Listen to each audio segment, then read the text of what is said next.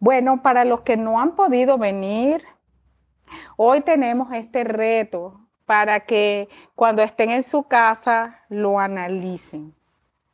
Aquí hay un misterio y es el pecador que está sumergido en la equivocación, en el pecado, pero según él no lo ve y no está en pecado.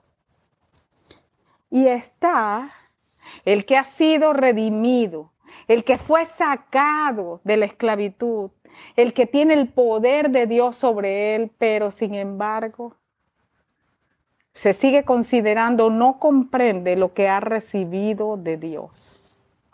Y la pregunta es, ¿qué hay en común en los dos?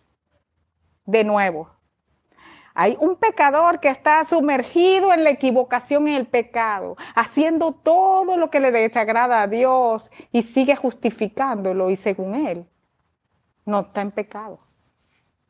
Pero está el redimido que ha recibido perdón del cielo, que ha recibido el espíritu de verdad, el espíritu de poder, de dominio propio, pero esa persona sigue viéndose a sí mismo como yo solo soy un ser humano, yo no, no comprende lo que ha recibido. ¿Qué hay en común en los dos? ¿Y qué hay para ti en ese grupo? ¿Eres tú del primer grupo? ¿O eres tú del segundo grupo? Si tú eres del primer grupo y estás en pecado y lo sabes, o no lo sabes, pero a raíz de la palabra estás en equivocación. El Señor nos manda a esforzarnos y a ser valientes, porque se requiere valentía para leer lo que dice la palabra y aceptar que estoy en pecado. Y cuando yo hago eso, simplemente tengo que soltar lo que yo estaba haciendo, arrepentirme y volver a empezar porque el Señor seguro me va a bendecir por hacer eso. Hay una fiesta en el cielo por cada pecador, personas que están en error cuando se arrepienten y se vuelven de su mal camino.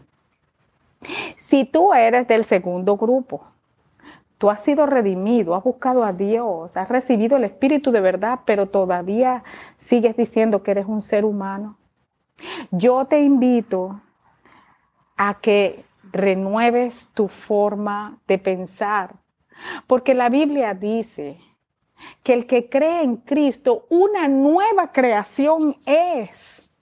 No dice es un nuevo ser humano, es un nuevo hombre, es una nueva mujer, es una nueva creación con Cristo que deja en el pasado lo que era. Si antes eras tímido, ya no lo eres. Si antes no podías hablar, ahora puedes hablar. Si antes no comprendías la matemática, hoy puedes.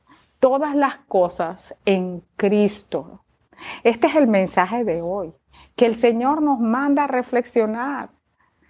Porque tanto en el grupo 1 como en el grupo 2, la falta de sabiduría y de discernimiento de ambos grupos nos llevará a un lugar que no queremos estar al pecador lo llevará a no arrepentirse y a hundirse aún más en su pecado, sin que haya posibilidad para él de salir de ahí.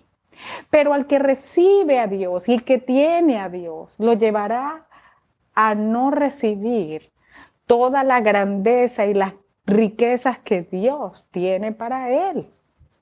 Este es el mensaje de hoy. Tenía tiempo que no les grababa Espero que los bendiga y que puedan reflexionar y orar para que el Señor los guíe a toda verdad. Amén.